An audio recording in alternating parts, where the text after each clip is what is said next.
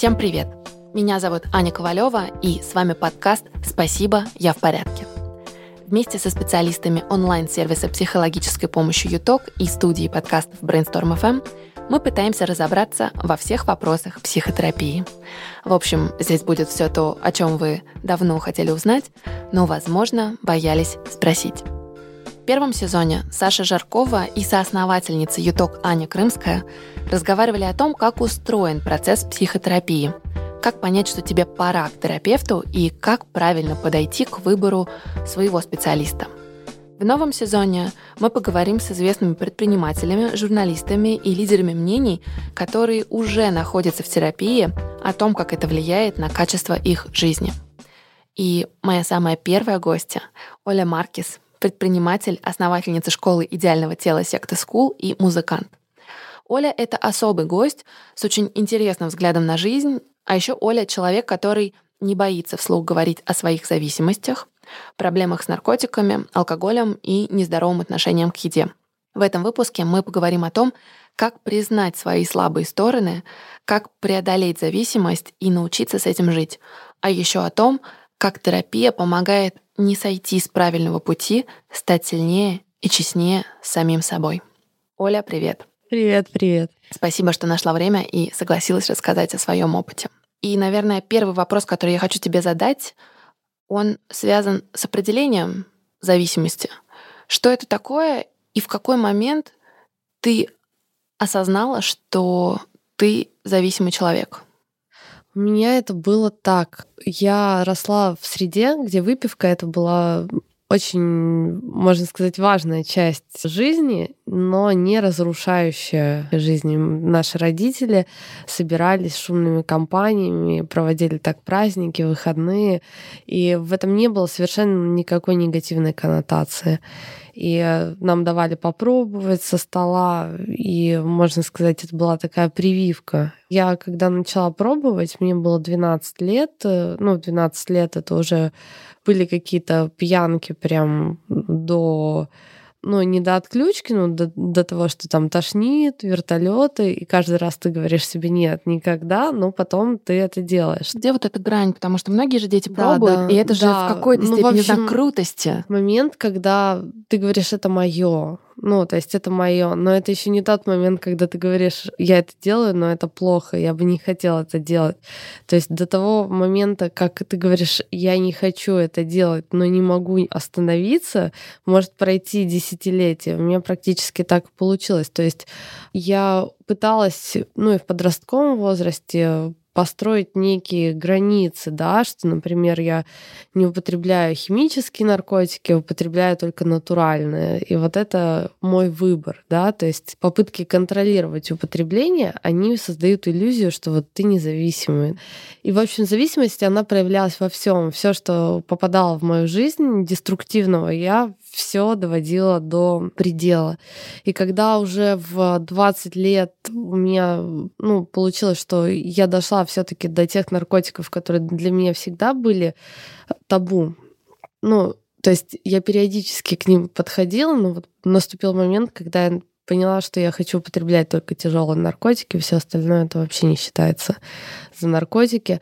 И Тогда, когда я поняла, что я не могу остановиться, в моей жизни появился человек, Ника Суринович, и она рассказала мне о том, что вот есть такие 12-шаговые сообщества, где собираются люди, которые не могут остановиться, и среди этих людей много и рок-музыкантов, и зарубежных, и российских, и так как у меня уже тогда была группа, она сказала, что творческому человеку там может быть хорошо и интересно. И я в какой-то момент отодвинула от себя эту мысль, но через время, когда мне стало очень плохо, я пришла туда.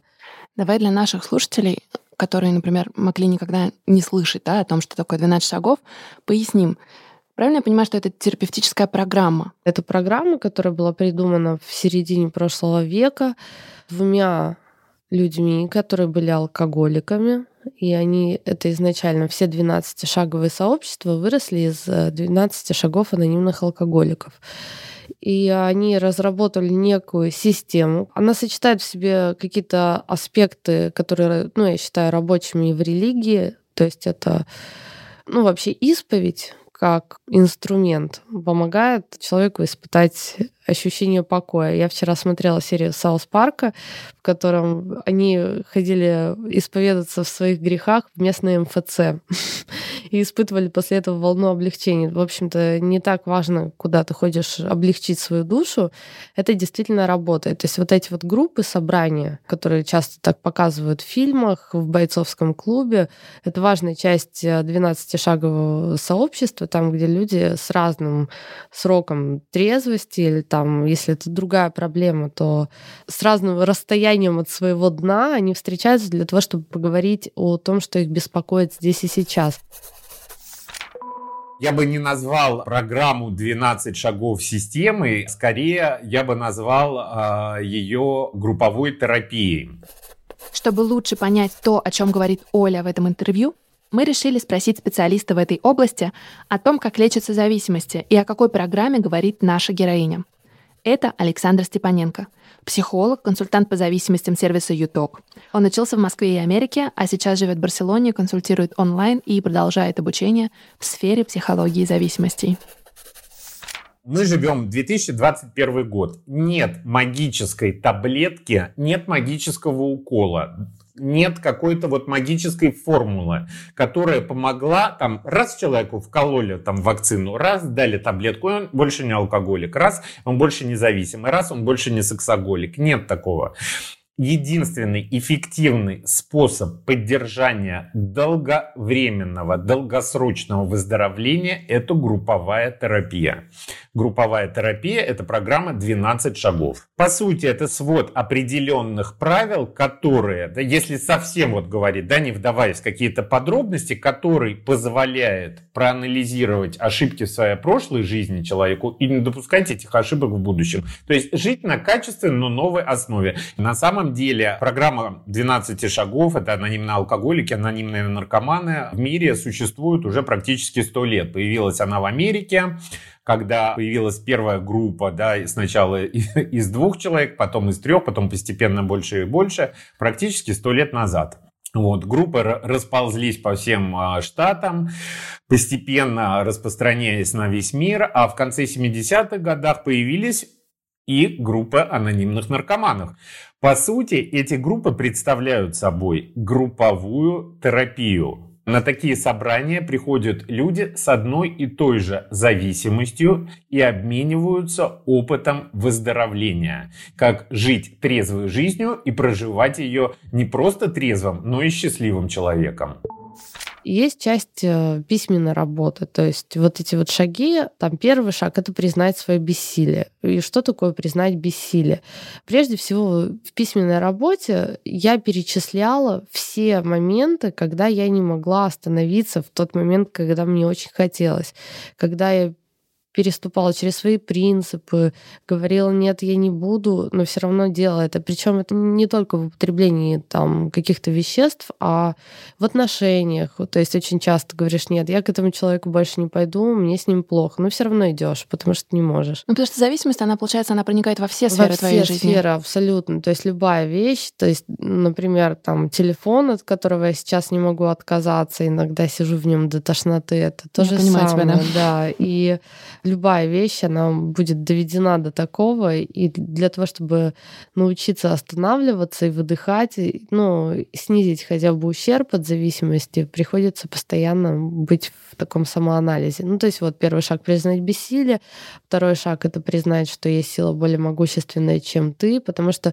самое большое, ну, куда я себя загоняю, я туда загоняю себя сама. Когда человек своей волей пытается себя контролировать и запрещать, чаще всего работает по-другому, что начинает еще больше это делать, еще и как будто тайком от себя. Ну и, в общем, каждый шаг, наверное, самое интересное это четвертый, там, где ты исследуешь свой характер, свои дефекты, за что ты на самом деле себя ненавидишь, за что ты себя не уважаешь, чего ты боишься, из-за чего ты обижаешься, что тебя ранит. Ну, это называется инвентаризация. И раскладываешь себя на молекулы, и все их по полочкам огромное очень Для кого-то тяжелая, для кого-то интересная работа. Это работа, о которой ты говоришь, это индивидуальная какая-то письменная практика, которую ты делаешь дома, или это групповое обсуждение там твоих э, проблем, того, что тебя волнует, того, что ты боишься? Есть несколько форматов. Первый, самый популярный, это когда ты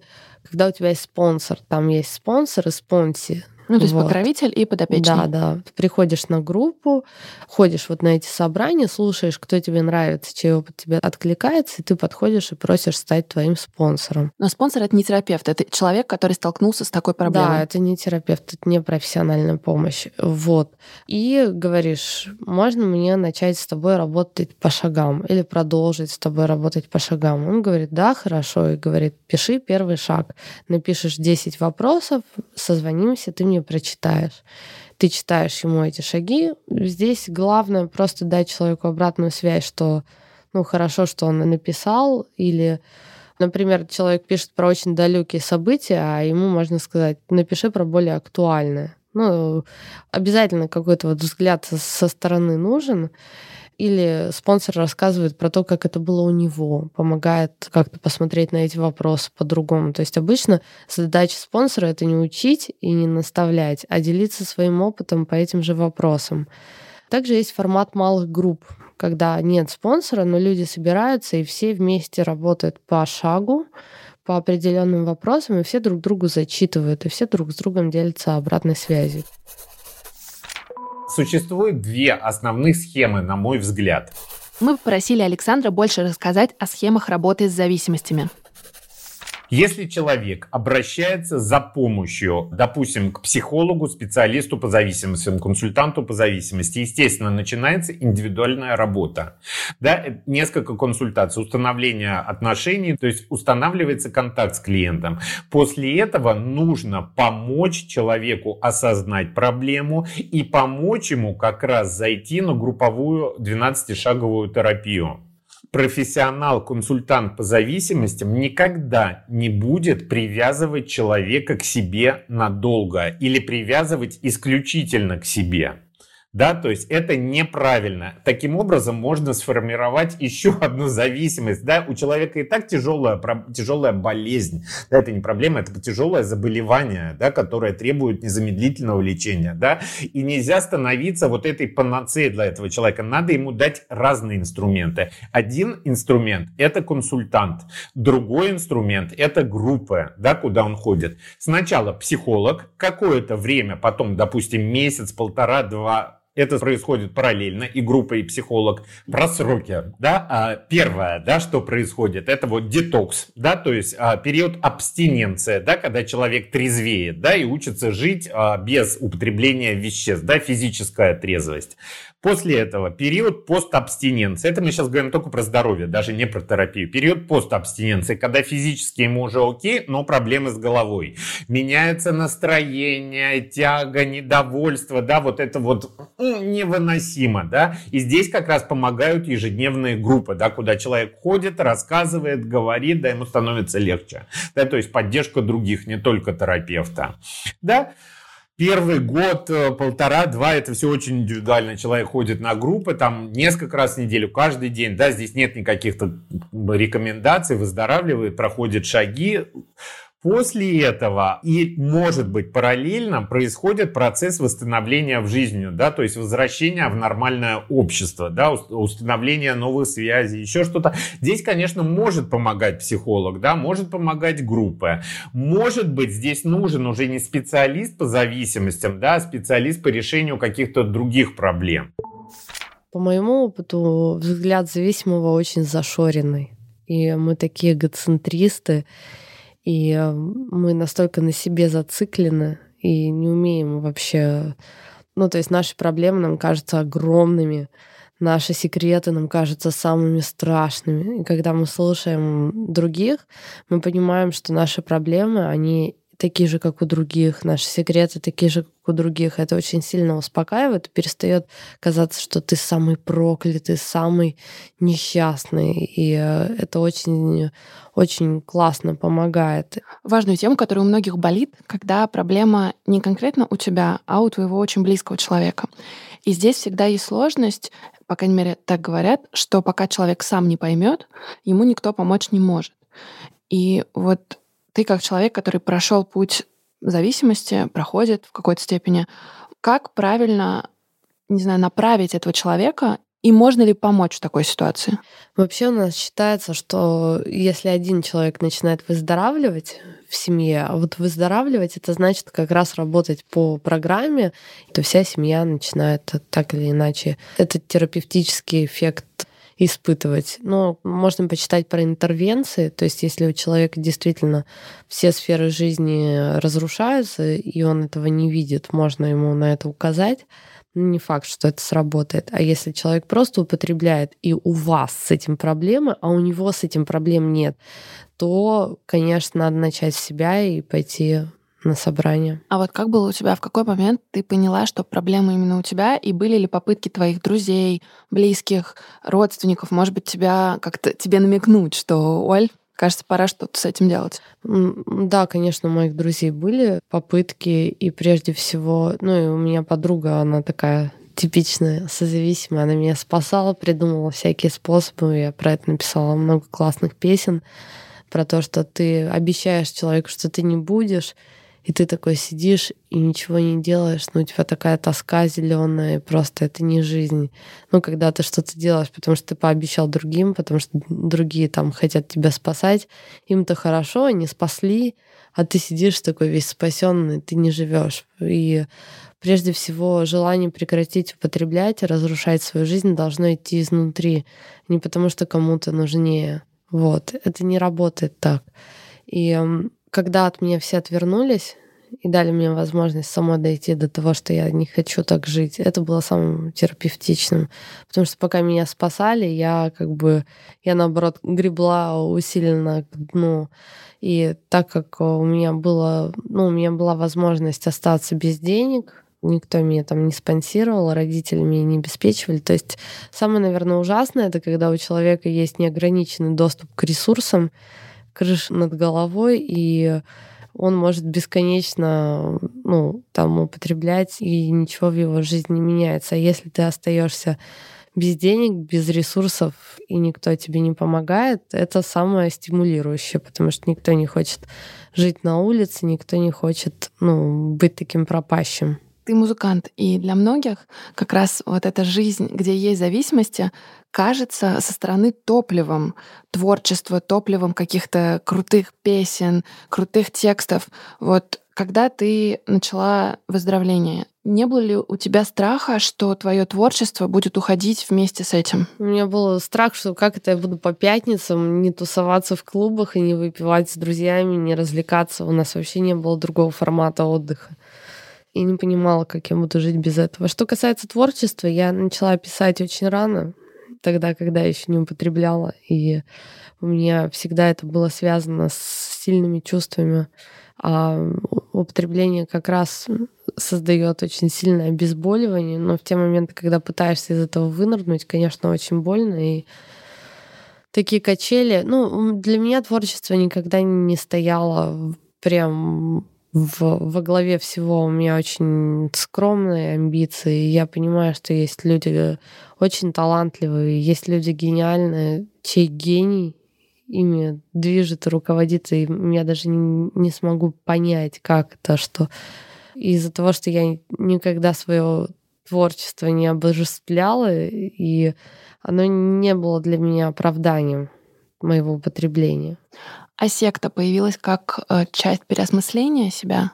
Человеку зависимому нужна другая среда, когда он выходит из своего там употребления, своей привычной среды. Это как обяз... раз про то, где проводить пятницы, да? Да, обязательно нужно создание новой, так как тогда у меня в моей среде были музыканты, в основном творческие люди, и тогда это было не модно. ЗОЖ сейчас очень классно, все это абсолютная норма. А тогда это было дико, и у меня не было рядом людей. Секта — это, собственно, была такая объединяющая по всей России людей, которые хотят тоже вырваться. То есть это не для спортсменов, хотя к нам пришли спортсмены, а скорее для таких же. Начинающие, которые ищут, которые в поиске. И это действительно стало комьюнити не таким, где я учу, идите за мной, а где мы вот вместе учились, и из-за этого оно стало очень крепким и сильным.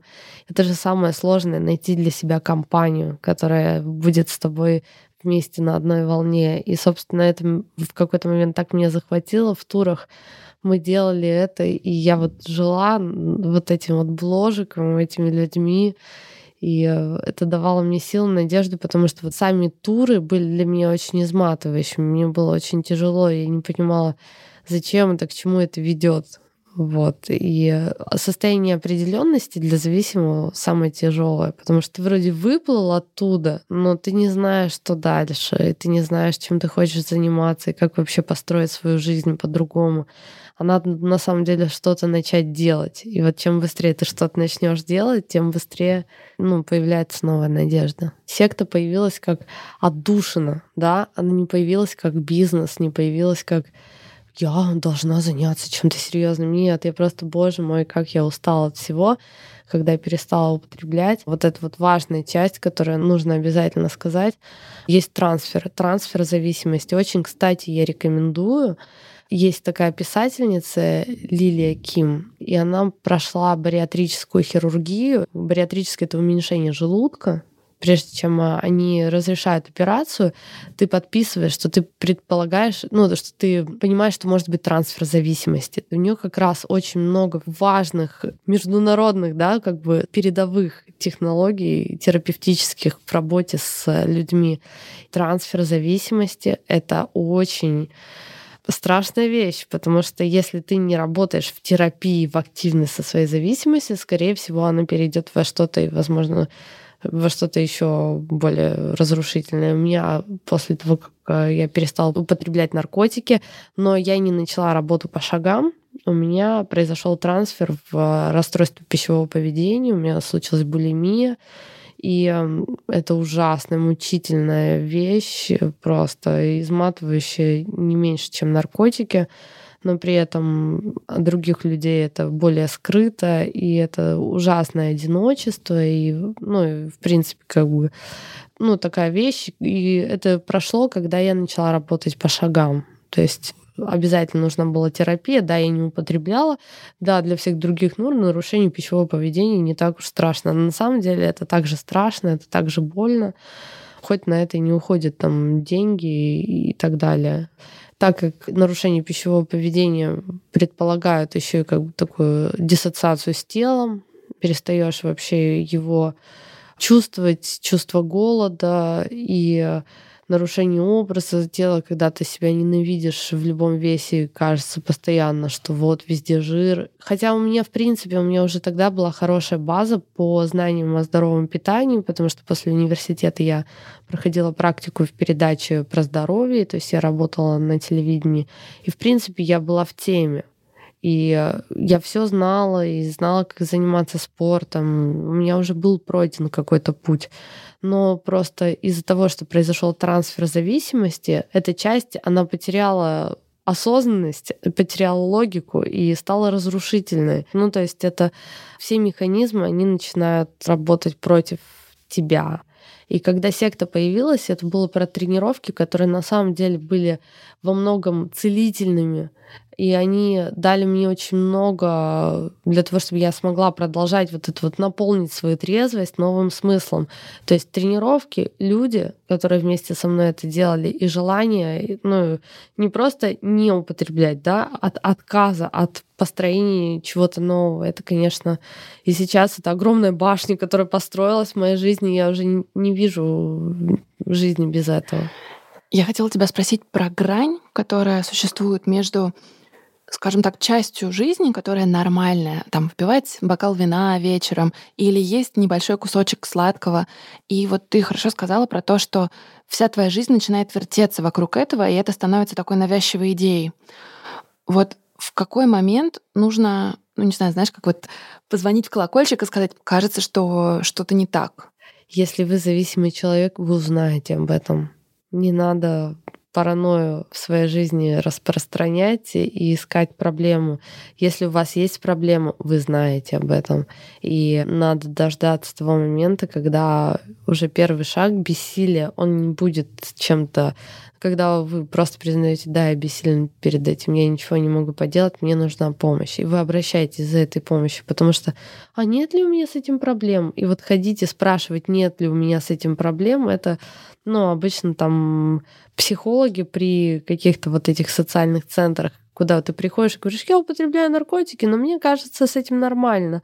Что вы можете мне сказать? Они говорят, иди торчи дальше. Когда у тебя будет, будут проблемы, придешь с другим запросом. Существуют разные точки зрения про то, как поднять или не стать параноиком, конечно же.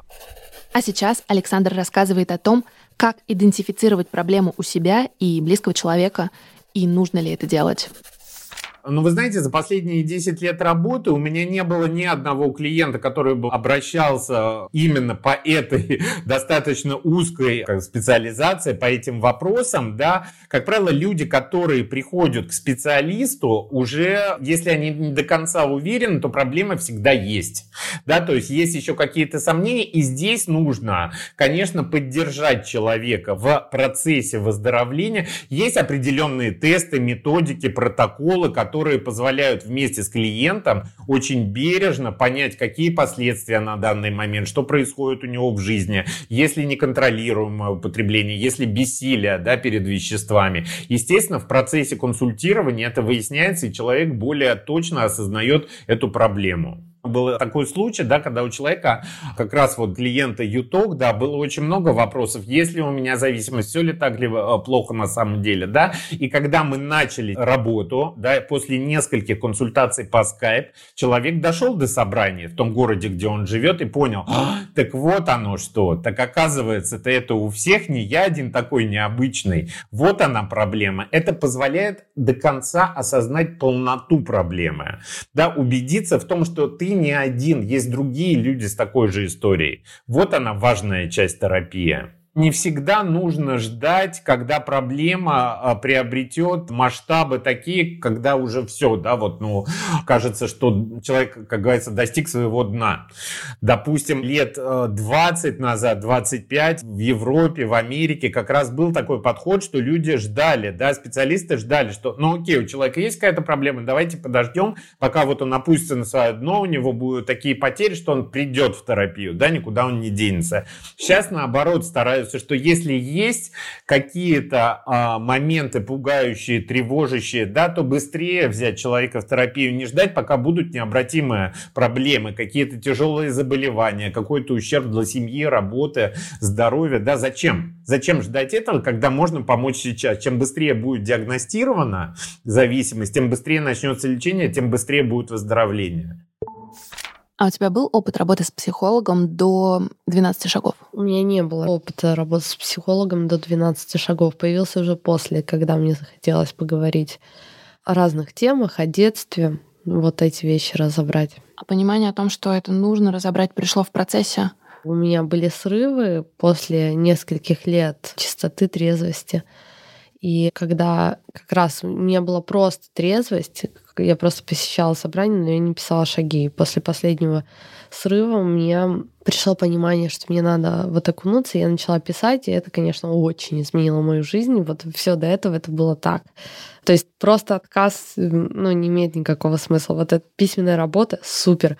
В процессе происходили вещи, то есть, например, когда я столкнулась с разводом, у меня было очень много каких-то моментов, которые, ну, в программе, там, в тех конкретных э, шагах, которые я писала, я не знала, как это проработать. То есть у меня есть установка, что я вот все разрушаю, что я не способна на нормальные отношения, что все заканчивается, мне все становится скучно, и вот что я не могу брать на себя ответственность, э, и это никогда не изменится. И вот мне ну, из-за того, что вот эти установки, они начинают давить и программировать, мне очень хотелось, чтобы кто-то со мной поговорил, успокоил меня, а в 12-шаговых сообществах, то есть как бы если у спонсора есть такой опыт, ну, как бы он его расскажет. Никто не будет у тебя копаться в голове и разбирать, почему так конкретно произошло и какие события могли повлиять. Когда ты понимаешь, что ты не виноват, или когда ты понимаешь, что все не совсем так, как тебе кажется, это, конечно, большое облегчение. Как тебя саму меняет терапия? У меня какие-то крутые инсайты по поводу того, как раз как я взаимодействую с людьми, как я общаюсь, потому что ну, вот у меня умерла мама, когда я была маленькая, и от меня сначала скрывали этот факт. То есть моя семья, она как бы там где-то горевала отдельно от меня, а мне ну, не дали вот этот вот момент расставания, ну, там, не сказали, вот она умерла, они привели меня на кладбище, там, ну, для того, чтобы защитить меня, вот, и у них, у моих родителей был глобальный план, что если мне привести другую женщину и сказать, что это моя мама, просто она поменяла имя и внешность, то это мне поможет. То есть они просто заменили одного человека на другого. У меня как бы была другая мама. Естественно, когда стала старше, я поняла, в чем подвох. Ну, в общем, это очень большие наложило на мою жизнь как бы сценарии. Вот, и я очень хорошо помню то время, и очень хорошо помню, что меня изводило именно ожидание, когда ты не знаешь, чем все закончится. Вот, но потом, когда мне привели маму, которая, ну, как бы изначально была для меня вот моей мамой, мне правда случилось облегчение. То есть в тот момент я обрела маму, хоть она была и как бы не тем человеком, но я действительно испытала счастье. У меня теперь была моя мама, и все было хорошо. И э, из-за того, что это как бы был закрепленный позитивный опыт, моей жизни как бы все проблемы таким образом решаются. Но что-то не клеится, надо просто найти другого человека. Ну, то есть это сломанный изначально сценарий, который не дает возможности корректно строить отношения с людьми и корректно их завершать. Работа с психологом помогла тебе принимать свою темную сторону тоже. Да, конечно, это очень важная часть. Я, например, не писала в своем инстаграме о политике, потому что вот у меня есть как бы второй инстаграм, где я матерюсь и вообще являюсь собой. Есть Инстаграм, в котором я выхожу исключительно в белом пальто. Это тоже была одна из проблем. Когда мне терапевт сказал на одном из первых разговоров, а что если у тебя будет один Инстаграм? Меня это вселило такой ужас. ну, то есть, что сейчас я просто понимаю, что через год терапии я начала вот в том Инстаграме, который для всех, говорить о том, что я на самом деле думаю. То есть для меня ценность быть честной, прежде всего с собой говорить то, что я думаю, она стала для меня выше других ценностей. Вот эта вот моя часть, которую я прячу, она тоже очень ценная. Я очень часто говорила, что вот я чувствую себя какой-то злой волшебницей, что вот есть какие-то все хорошие люди, а я какая-то злая, плохая. И вот терапевт начала меня раскручивать, что вот есть вот эта злая королева, есть Белоснежка, которая тоже... Это которая бы... публично в да, Инстаграме, вот эти вот как бы вот эти вот роли, которые есть. То есть я не могу быть Белоснежкой, потому что на самом деле во мне есть темная сторона, а она как бы как человек без темной стороны. И вообще через эту сказку сказку, через то, что она мне давала ну, заданием подумать о том, какая королева, как она росла, что на нее влияло, то есть какие-то вещи додумывать. И через это, через э, то, что я поняла, что это у меня случился какой-то мощный инсайт, что я на самом деле я могу быть злой волшебницей, могу быть злой королевой и и это все равно я. И это все равно я в принципе, какая-то гармония появилась в том, как я взаимодействую с миром, понимание, что я делаю, когда я не в ресурсе, и почему, как я ищу вдохновение, какие я делаю замутки в своей жизни просто, чтобы получить ощущение, что я на самом деле живу. Вообще очень много терапии мне дала и продолжает давать. Но очень важно найти своего терапевта. Ты долго искала? Мне повезло, мне посоветовали очень хорошего. И на самом деле у нас очень большая часть тусовки вот ходит к этой женщине. То есть очень много моих знакомых к ней ходит. Настолько вот классный терапевт, который может посмотреть мои соцсети, проанализировать какие-то моменты, дать обратную связь на мое творчество, ну, то есть на песни, которые я пишу, то есть что-то увидеть в нем. Ну, это важно, когда человек проявляет живой интерес к твоей жизни и все о тебе знает уже в течение года, как будто исследует, ведет какие-то конспекты. То есть чувствуется, что вот человек профессионал и не просто там приходит час отсидеть, тебя отслушать, а действительно в тебя копает. А вот эти 12 шагов, они продолжаются? Да, они продолжаются. Я продолжаю работаю по шагам и э, с терапевтом. А как сейчас выглядит работа по шагам? Ну, сейчас там я пишу самоанализ, вот десятый шаг, там 30 э, с лишним вопросов по дню и анализируешь, как ты прожил сегодняшний день. А с терапевтом ты обсуждаешь свой опыт в 12 шагах? Или это две разные истории, которые не надо смешивать? Ну, когда у меня есть какие-то открытия, я, конечно, ими делюсь. В каком-то из твоих интервью я слышала, как ты говоришь о том, что зависимость — это дар. И меня удивила эта мысль. Можешь ее раскрыть? Да, я считаю, что это просто невероятная энергия, которую человек тратит на разрушение себя. И если ее направить в другое русло, ну, это очень похоже на фильм э, «Ночной дозор», там, где эта девушка проклинала себя и была воронка над всем миром, над всей Москвой, которые падали самолеты и все. Это очень похоже. И они искали, кто ее проклял, и потом они выяснили, что это она сама себя прокляла. И так как она была сильным магом, она вызвала такие катаклизмы. То же самое здесь, что я считаю, все зависимые, которых я встречала, это удивительные люди. И как только они из э, вот этого русла саморазрушения направляют эту энергию на созидание, они очень много могут сделать. Выходит, когда ты это признаешь и открываешь карты, ты становишься сильнее и, наверное, счастливее. Самое важное в программе, я всегда об этом говорю, для меня, это про то, что знать, что на все не наша воля. Вот, на все воля Бога. И э, если Богу хочется, чтобы я прошла через испытания, и чтобы мне было трудно, и чтобы было много слез и много страдания, но во мне должна быть к этому готовность. То есть э, я не живу ради абсолютного счастья. И я готова к испытаниям. И каждый день без испытаний для меня ну, я благодарна за то, что мои близкие здоровы, то, что ну, есть что есть, и то, что там есть люди, которые меня любят. Но если завтра от меня все отвернутся, мне будет нечего есть, и я окажусь в сложных обстоятельствах, значит, на то воля Бога. Значит, мне надо через это пройти, через эти испытания. Буду ли я счастлива? Вряд ли. Ну, то есть, но счастье — это не есть э, единственный способ жить да, возможно, есть и другие. Если вы сейчас сомневаетесь, нужно ли вам это, подходят ли вам анонимные переедающие, там еще какие-нибудь зависимые, ну, вы можете просто зайти на группу для того, чтобы создать новые нейронные ансамбли. Просто знаете о том, что есть такое место. И Потом, возможно, будет проще туда вернуться, когда действительно почувствуете, что вам нужно куда-то обратиться. И, скорее всего, это не понравится с первого раза. Я не знаю людей, которые, о, это мое. Это всегда ой, какие-то люди, ой, какое-то место. Но через какое-то время вот у меня мои боль, дискомфорт стали такими сильными, что когда я уже туда вернулась, я уже понимала, что это не кому-то надо, а надо мне.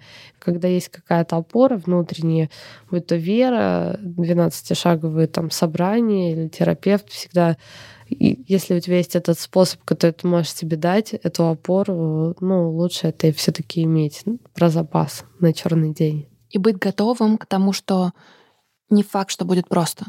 Да. Класс. Спасибо. Спасибо.